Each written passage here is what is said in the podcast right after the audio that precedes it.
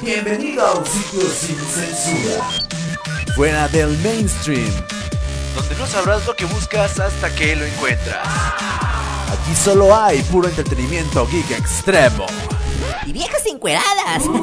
Pornstars, cabrón, pornstars. Puta madre. Todo esto es el Angel Cast Alive. Un espacio que no está pensado para todos. Pero que puede ser para ti. Solo conéctate a angelcast.com y encontrarás el lado real de tu fantasía. Abajo Sariñana. Abajo Sariñana.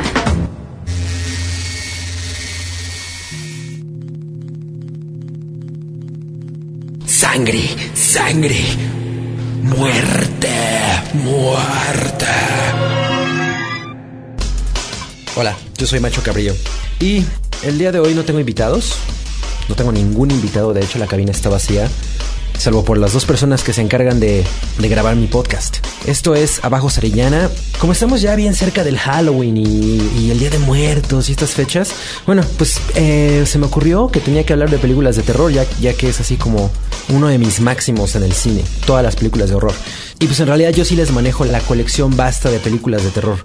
Aunque la verdad es que yo solamente compro lo que voy a ver una y otra vez, ¿no? No, no, no me gusta tener películas que, que voy a tener ahí rezagadas. Pero me gustaría así como de dar mi top 5 como para Halloween, así como que tienen una fiesta y estaría chingón que tuvieran por ahí una televisión echando sangre, ¿no? De, de cine. Entonces yo creo que las 5 que podrían poner es The Texas Chainsaw Massacre, por supuesto la primera.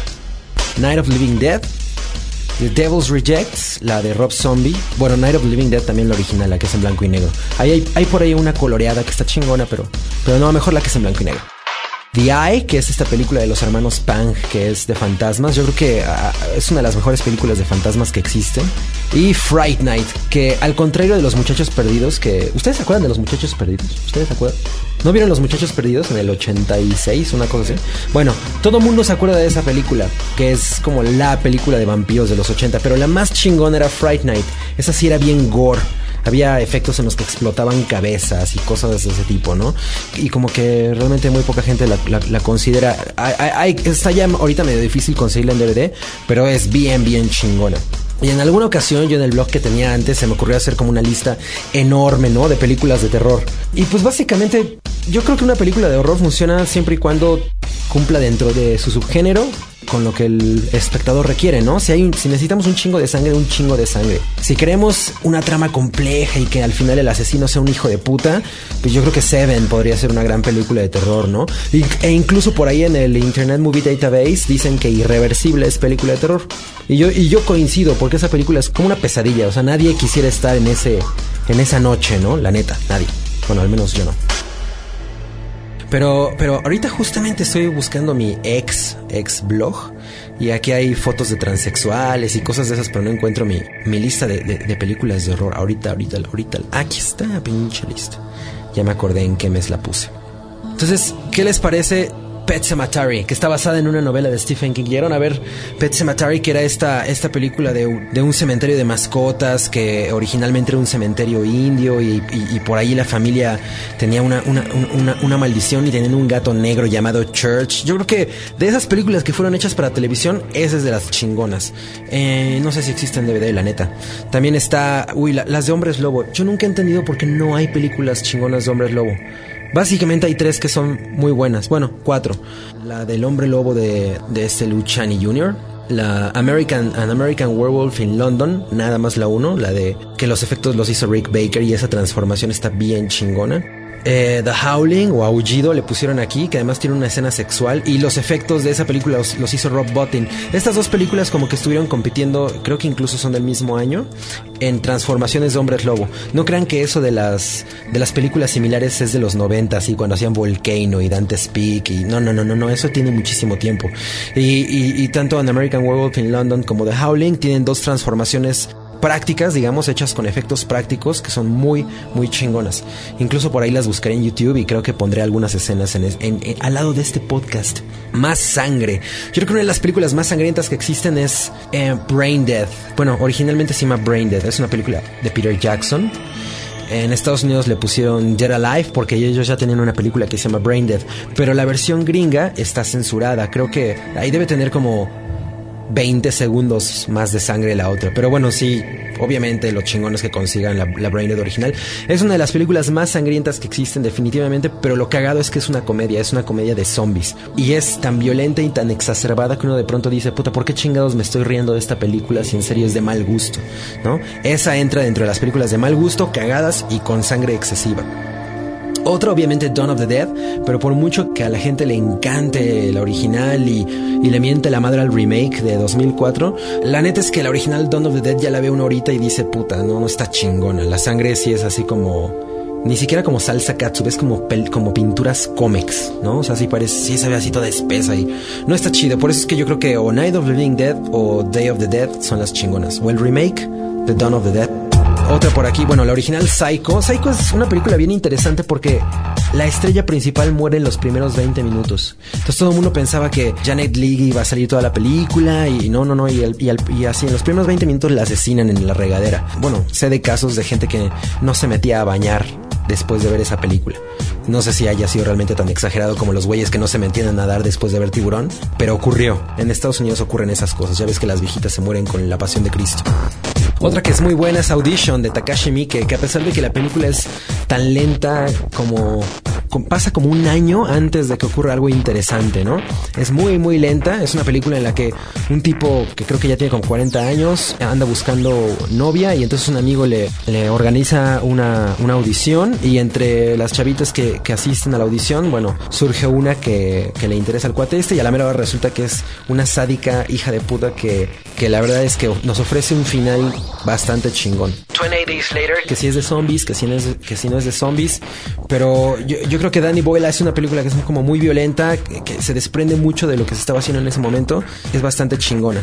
Pero las que yo creo que deberían, que, nadie les va a decir que están buenas y, de, y, deberían de conseguir son Cannibal Holocaust, que es como la original Blair Witch Project. Esta película que se supone es, un, es como un documental de unos universitarios que se fueron a filmar unos güeyes ay, no me acuerdo en dónde, unos nativos de alguno de esos lugares en los que las mujeres andan con las tetas colgando. Y estos tipejos maltratan a, a, los nativos y a la mera hora los nativos se rebelan. E incluso esa película tiene algunas de las muertes animales reales más censuradas en la historia del cine. Y una que otra escena fuertecilla ahí de empalados y, y cosas similares. Cannibal Holocaust está entre las más chingonas y, y, si quieren vomitar esa es buena. También está una que fue antes como, antes irreversible, mucho tiempo antes, cuando existía esta explotación sexual italiana como a principios de los 70, había una que se llama I Spit on Your Grave. Incluso en Scream hacen una referencia a ella. Y pues es básicamente una historia en la que unos güeyes violan a una vieja, eh, unos güeyes como campiranos. Es bastante eh, explícita la violación, mucho, y dura un chingo. Si creen que la de Mónica Bellucci dura, no, no, no, estas sí son como media hora de violación, ¿no? Porque además la dejan ahí botada y regresan por ella, y luego la vuelven a botar y regresan por ella. Pero en esta película la vieja se venga a la mera hora, y obviamente hay penes cortados. También está Lost Highway, que es una película como bien difícil, ¿no? Como que mucha gente le entiende, pero tiene escenas así como de pesadillas chingonas, entre ellas la de Robert Blake eh, diciéndole a Bill Pullman que le llame a su casa. Eh, no, no, si no saben de lo que estoy hablando, no importa, porque tienen que ver la película y, seguramente les va a dar miedo.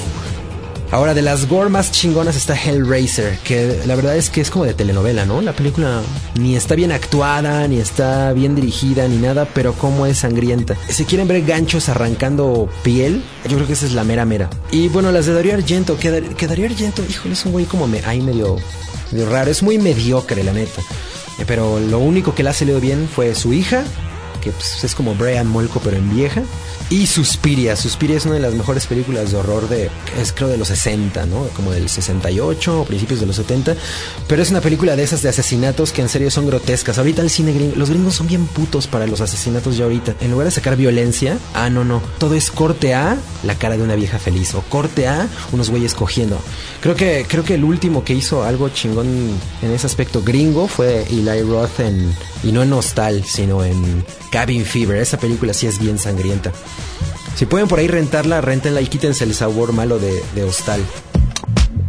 Y bueno, para la, la película sexy de horror probablemente sea Drácula de Bram Stoker. La versión está toda orate de Francis Ford Coppola, que en realidad está bastante chingona. Tiene cosas de sangre, tiene maquillajes chingones, cogidas, sale Mónica Bellucci enseñando las tetas. Entonces es muy completa, muy, muy completa. Y la Frankenstein original de 1931. Me gusta la de Kenneth Branagh, pero la verdad es que creo que él se colgó del éxito de la, del Drácula de Coppola como para hacer la, la versión moderna de Frankenstein.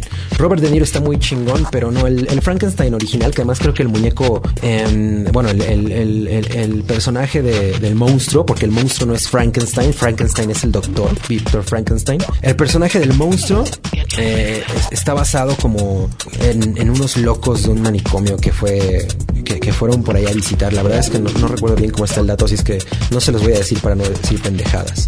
Y bueno, esas son básicamente las que yo creo que deberían de ver así como obligatoria. Está The Descent también, o El Descenso, que se estrenó hace poco aquí en México y está bastante chingona, apenas se va a estrenar en Estados Unidos. Entonces seguramente el DVD en región 1 pues estará por salir en unos 6 meses. Final Destination 2, que también es una de las películas más grotescas que se han hecho últimamente. La Scream original. Es muy buena la Scream original, era como una parodia de las películas de terror, pero al mismo tiempo era una película de terror en sí. Lo malo de Scream es que comenzó como que un subgénero del horror bastante chaqueto que ahorita estamos sufriendo, eh, ¿no? Gringo. Pero la, primera es bien buena. La, la, verdad es que ver a Ned Campbell y Courtney Cox batallar contra estos dos pinches psicópatas es bastante chido. Y pues ya, The Devil's Rejects, la de Rob Zombie, que es de las películas más crueles que he visto últimamente. Eh, si en serio quieren ver humillación, gore, y, sadismo así, además no poder, yo creo que esa está bastante buena. No como la anterior de House of the Thousand Corpses, que es como lenta, medio rara, porque de pronto Rob Zombie mete estos clips que parecen como un clip musical de, su grupo, ¿no? De White Zombie. No, no, no, la primera no está como bien lograda. The, Devil's Reject sí es una película, tiene este saborcito como setentero que, que parece mucho más violenta de lo que realmente es. Esa es lo, una de las cosas que tiene de Texas Chainsaw Massacre, que nunca sale sangre, pero no mames cómo es pinche violenta la película. Lo mismo tiene esta. Y bueno, pues básicamente esa es la lista para que, para que este Halloween ustedes disfruten al lado de su pareja y de sus seres más queridos un baño de sangre feliz y rojo. Y bueno, cualquier cosa, escriban a macho cabrío, eh, arroba toquedequeda.net.